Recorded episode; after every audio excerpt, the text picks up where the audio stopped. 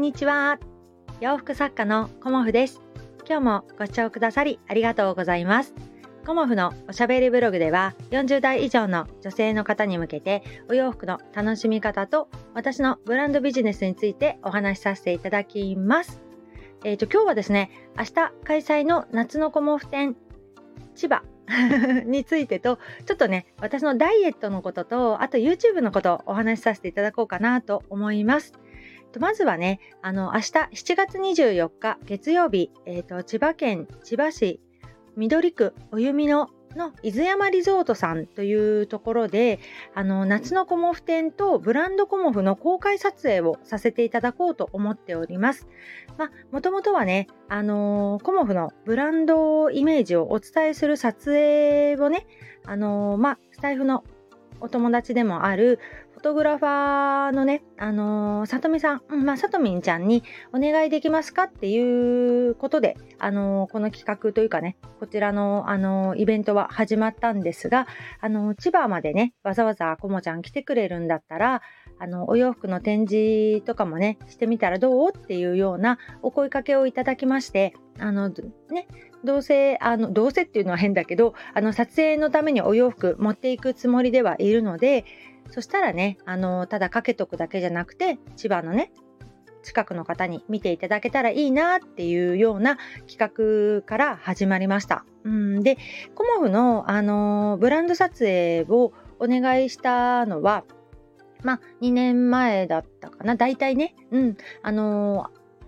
秋の、違うな、冬のコモフ展か。冬のコモフ展で、えっ、ー、と、さとみんちゃんに来ていただいて、こう、ブランドのね、あの、撮影をしていただいたんだけれども、その時ね、あの、コロナ禍だったので、あの、マスクのね、着用の写真が結構多くて、まあ、いろいろね、その時にもお願いしてなかったプロフィール撮影もおまけで撮ってくれたりとか、まあ、いろんなね、お客様とのお写真も撮ってくださって、そのおかげでね、あの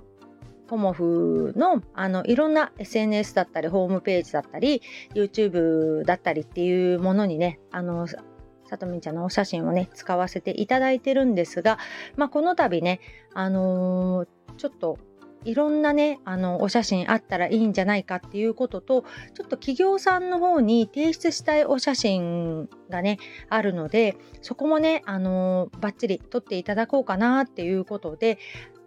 あの撮影をお願いすることになったんですけどで、まあ、コモフのアトリエに行こうかっていうようなお話ももちろん出たしいろいろ考えたんですけどちょっとね私のアトリエだとちょっと狭苦しくてなかなかこう雰囲気が伝わりにくいなっていうこともありあの伊豆山リゾートさんというあのモデルルームをねお持ちのところがありましてそこねとってもあの素敵な空間なんですよね。だからあのそちらをね貸してくださるということであの私とね明日スタッフのお友達と朝早く出てねそちらに向かおうかなっていう風なことになっています。なので、えーと千葉市だからあの千葉県のね海側の方っていう海海？どうやって説明したらいいのかな？そう。さとみんちゃんがチーバくんでいつも説明してくれるんだけど まああの千葉市っていうような感じであのご覧いただければあのわかるとは思うんですけど駐車場もねあのあるということだったのであのお車ね暑いのでお車で来ていただけたらと思います。まあ駅からタクシーとかバスも出ているそうなのでえっと電車でねいらっしゃる方もいたらねありがたいなということであの吉祥寺にお持ちしたお洋服の中からピックアップしてお届けしようかなっていうふうに思っております。ぜひぜひねあの来ていただけたらと思います。そうですねなんかもう私どうしようっていうふうに 今思っていてさとみんちゃんにはねあのイメージしておくからねみたいなことを言ったんだけれどもああ明日何着たらいいかなとかまあいろいろね自分の中であの考えているところでもあります。うん、やっぱりこういうお写真くださいっていうかね撮ってくださいっていうふうに具体的にお伝えした方がいいかなっていうのもあって明日はねなんか生地を持って行ったりミシンも持って行ったりまあいろいろねあのお洋服と接客している場面だけではなく作業工程なんかも撮っていただけたらいいなっていうふうに思っています。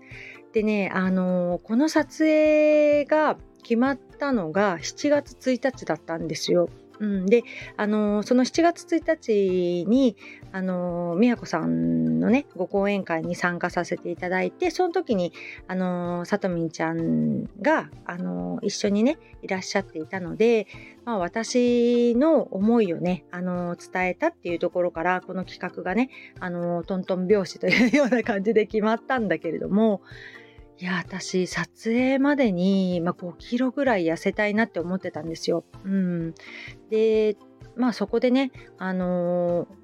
ダイエットを始めたわけなんですけど、今日の朝ね、あのー、めでたく5キロ減ってました。うん。だから今日の夜ね、食べ過ぎなければ、あのー、5キロ落としたままで、あの、キープのままでね、明日千葉に行けるなーなんて思いながら、でもね、あの5キロ痩せたところで誰も気づかないの。うん、でまあ私がダイエットをしてるっていう風に分かっている人はなんとなく痩せたねとも言ってくれるんだけれども私がダイエットしてるって一言も言わなかったら誰もねあの痩せたっていうことにね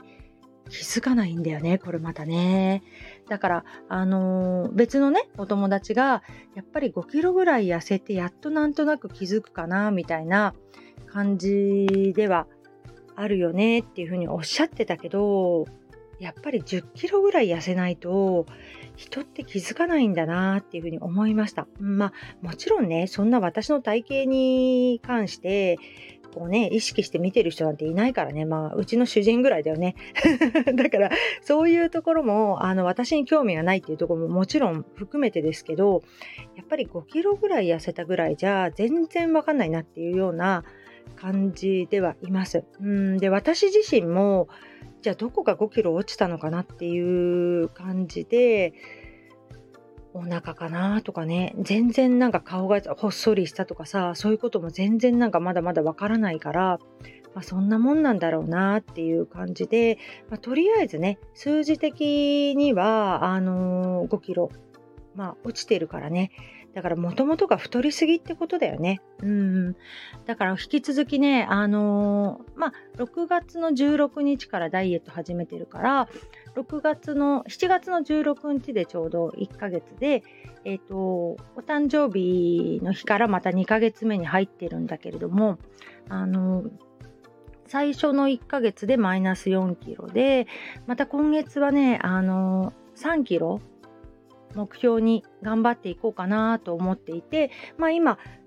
8日間ぐらい、2ヶ月、1ヶ月と8日で、まあ、そうですね、あの、5キロって感じだったので、あとね、20日ぐらいあるから、まあ、10日で1キロぐらいできたらいいかなっていうような感じで、あの今はね、あの、やっています。やっぱりね、体重落とすっていうことが今まで全然できなかったんだけど、まあ、結局ね食べ過ぎだったんだなっていう結論に至りました。で私毎日この暑さの中でもウォーキングしてるんですよね。で朝という行ける時は両方行くし行けなくても1回は行っていてで1回のウォーキングがま40分ぐらい歩いてるんですよ。だから4500歩とかは歩いていてあの多い時はね1万歩超えるとかっていうような感じであの夏でも冬でもね暑くても寒くても歩くっていうことを自分のねあのテーマにして歩いているので、まあ、体の調子的にはすごくいいんだけれどもうんやっぱりねあのこう食べ過ぎてたなっていうのはねすごく感じてました。で自分としては減らしてたつもりなんだけれども結局はねあのその量じゃ痩せなかったんだなっていうこともある程度分かってきたしどのぐらいの食生活だったら体重が落ちていくかっていうことをキープなのか増えていくのかっていうのもねなんとなく分かってきたんですよね。だからそういうところもね知れてねすごく良かったし、あのー、次はねリバウンドをしないっていうこともね、あのー、注力したいななんて思っています。でもう一つねあの YouTube を私やってますっていうような感じでお話ししてるんですけど基本的にはね YouTube はスタンド FM の音声をそのまま上げるっていうような、あのー、公開の仕方なんですね。で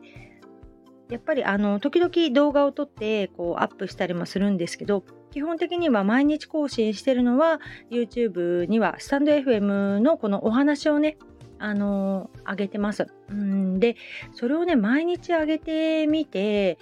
やっぱりあの数字でねあの変わってきてるなっていうふうに思いました。うん、アナリティクスを見ると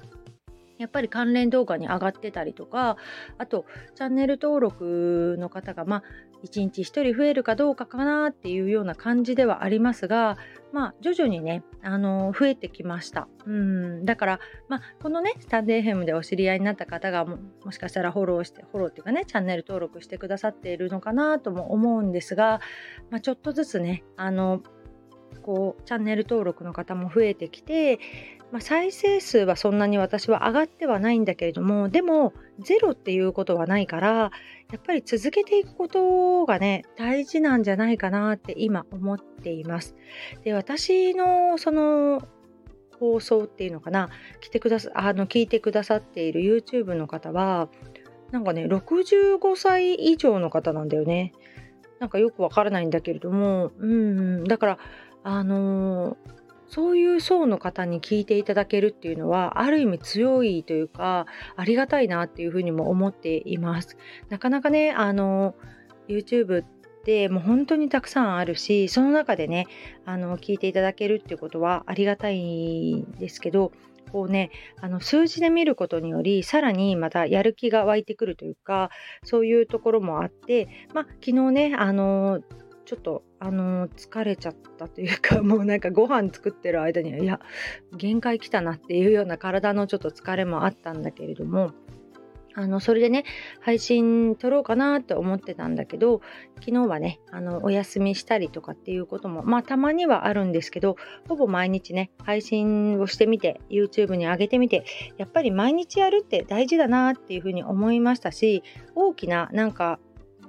ね、力にはならないけどコツコツやっていくことでちょっとずつ力がついてくることってあるんだなっていうふうにも感じました。ということでね今日は明日ね朝早く千葉にあの向かうのでその準備とね、あの、楽天ショップの商品アップに努めたいと思います 今日もご視聴くださりありがとうございました洋服作家コモフ小森屋隆子でしたありがとうございました。